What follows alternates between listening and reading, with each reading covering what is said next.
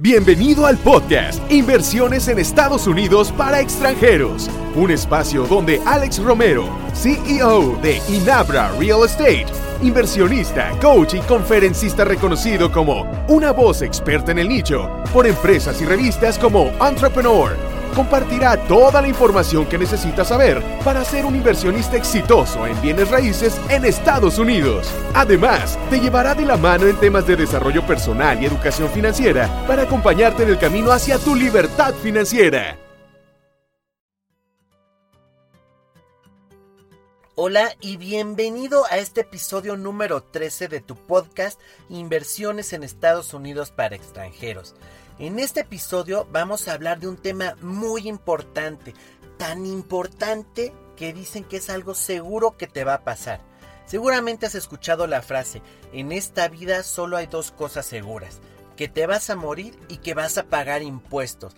Así que obviamente no vamos a hablar de la muerte, pero sí de impuestos. Así que empecemos. ¿Qué es lo que las personas que quieren invertir en Estados Unidos me preguntan sobre este tema? ¿Tengo que pagar impuestos? ¿Tengo que pagar? ¿Cuánto tengo que pagar? Y si no declaro, ¿qué pasa? En este podcast nos enfocaremos en los beneficios que se tienen en el pago de impuestos cuando hablamos de inversiones en bienes raíces en Estados Unidos. Hemos platicado de la depreciación, pero ahora quiero adentrarme más y tener un mayor énfasis en cuanto al tema de impuestos. En el momento en que adquieres una propiedad, el IRS que es la encargada de la recolección de los impuestos, como el SAT en México, te permite depreciar el valor de la propiedad en 27 años y medio. En un ejemplo, si la propiedad tiene un valor de 275 mil dólares, ante el IRS puedes declarar que la misma tuvo una pérdida, o sea, se depreció cada año 10 mil dólares, es decir, 275 mil dólares entre 27.5. Esa es la fórmula a utilizar. ¿Y esto qué quiere decir? Ah, bueno, que estos 10 mil dólares de pérdida disminuyen mi ganancia del año. Por lo tanto, también disminuye los impuestos que tendría que pagar. En un caso práctico, supongamos que esta misma propiedad te genera una renta por 1.600 dólares mensuales y que una vez pagados los impuestos, la administración, las reparaciones y todos los gastos asociados, incluyendo el capital y los intereses de tu crédito, te queda una ganancia de 800 dólares libres mensuales. Sabemos que toda ganancia genera impuestos. Para este ejemplo estoy teniendo una ganancia anual de 9.600 dólares. Sin embargo, estoy también teniendo una pérdida por el efecto de la depreciación que vimos que para esta propiedad era de 10 mil dólares. Por lo tanto, mi saldo neto en realidad es una pérdida de 400 dólares en todo el año. En resumen, la realidad es que tuviste una ganancia de 9.600 dólares por la renta en todo el año. Además, obviamente, de la apreciación o la plusvalía, que también conocemos, que tuvo tu propiedad. Pero ante el IRS, tú vas a reportar una pérdida de 400 dólares y obviamente al tener una pérdida el pago de impuestos equivale a cero. Este es el gran beneficio de la depreciación en Estados Unidos. Ahora tal vez te estés preguntando, ¿y esto es legal? Permíteme decirte que absolutamente, de hecho es la manera correcta de hacerlo. Si bien es verdad que algunos contadores no lo hacen así, es importante que sepas que es por desconocimiento. Por lo que mi recomendación es que siempre tengas un contador que conozca de bienes raíces y que te ayude a obtener los beneficios fiscales que estos traen consigo. Tal vez la otra pregunta que tienes es, ¿y por qué el gobierno de Estados Unidos permite que declares una pérdida si él mismo sabe que tuviste ganancias? Tom Wheelwright, que es el asesor de Robert Kiyosaki en estos temas de impuestos, lo explica así. Más del 90% del código fiscal establece las formas que el gobierno te da para pagar menos impuestos. O si lo vemos de la manera que no lo platica, el gobierno te está diciendo a través de este código qué quiere o qué necesita o qué le conviene al país que hagas y que si lo haces, él te va a recompensar. Y surge otra pregunta tal vez, ¿y por qué querría el gobierno de Estados Unidos que yo invierta en bienes raíces?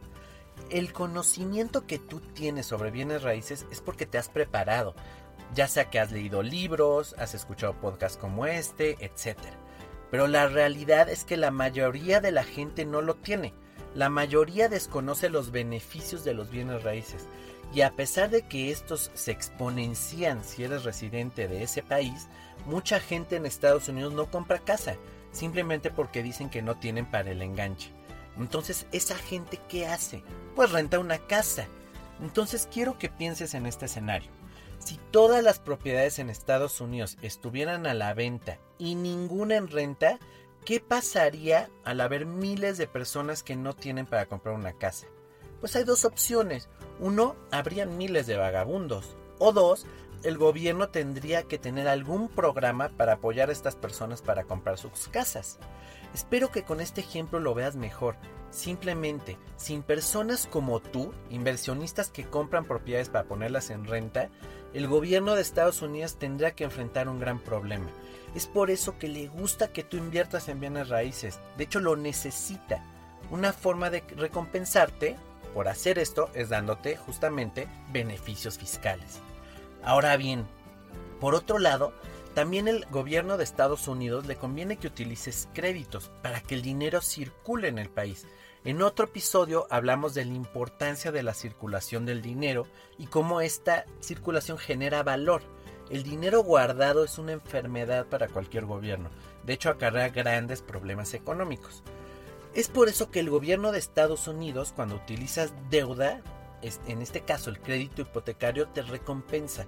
¿Cómo? De nuevo, a través de beneficios fiscales. En cada declaración anual tú puedes incluir dentro de tus deducibles el gasto realizado por el pago de intereses reales. En otras palabras, si pagaste 10 mil dólares por intereses al banco en el año, estos los puedes meter dentro de tus deducciones, lo que reduce obviamente los ingresos que tuviste en el año al igual que la pérdida reportada por la depreciación, como lo vimos en hace muy poco. Esto normalmente lo que trae consigo es que tengas junto con la depreciación pérdidas, por lo que el gobierno terminará regresándote lo equivalente de los impuestos pagados por estos conceptos, o en su defecto bajará tu ganancia reportada. Esto es increíble, ¿no lo crees? Pero además es muy importante que veas algo. Ambos beneficios los obtienes apalancándote. Dime tú, ¿de qué forma te puedes apalancar? Es obvio que es con lo que vimos en otro capítulo, conocemos como Other People's Money. Primero, declaras una pérdida con la depreciación sobre el monto total de la propiedad, del cual, si la obtuviste a través de un crédito, tú solo pusiste una parte de ese dinero, pero el beneficio sobre el precio total de la vivienda sí lo obtienes. Asimismo, en el caso de los intereses, ¿quién en realidad, bajo el esquema de negocio que hemos visto, está pagando estos intereses? Claro, tu inquilino, no tú. Sin embargo, el gobierno te va a regresar una parte de estos intereses, o bueno, de la parte que corresponde con respecto al Código Civil de un dinero que pagó tu inquilino, que no pagaste tú. Es como un bono, es un regalo en realidad.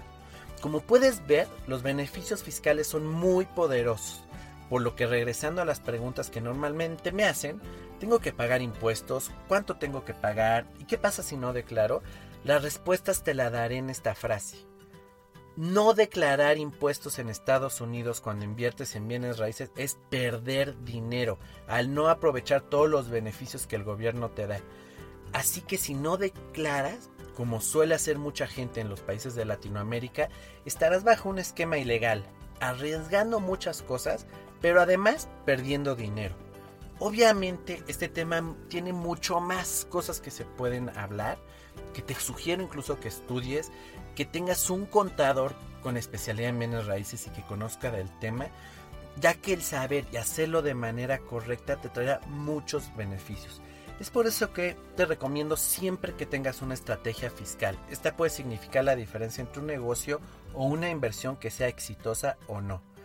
Como lo he dicho, si te gustaría conocer más sobre este tema y otros de bienes raíces para asegurar que seas un gran inversionista en bienes raíces en Estados Unidos, no dejes de inscribirte en mi curso, donde ahondamos mucho en cada uno de los temas que platicamos con el objetivo de que aproveches todos los beneficios y asegures una gran inversión.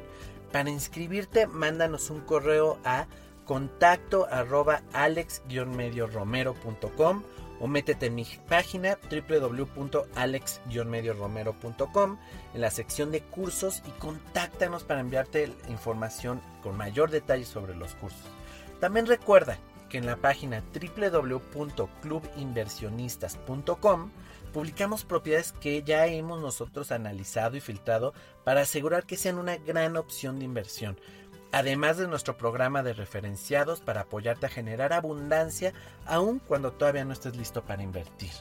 Muy bien, pues muchas gracias por acompañarme en este episodio, espero que te haya generado gran valor y como siempre te agradezco mucho y te mando un fuerte abrazo.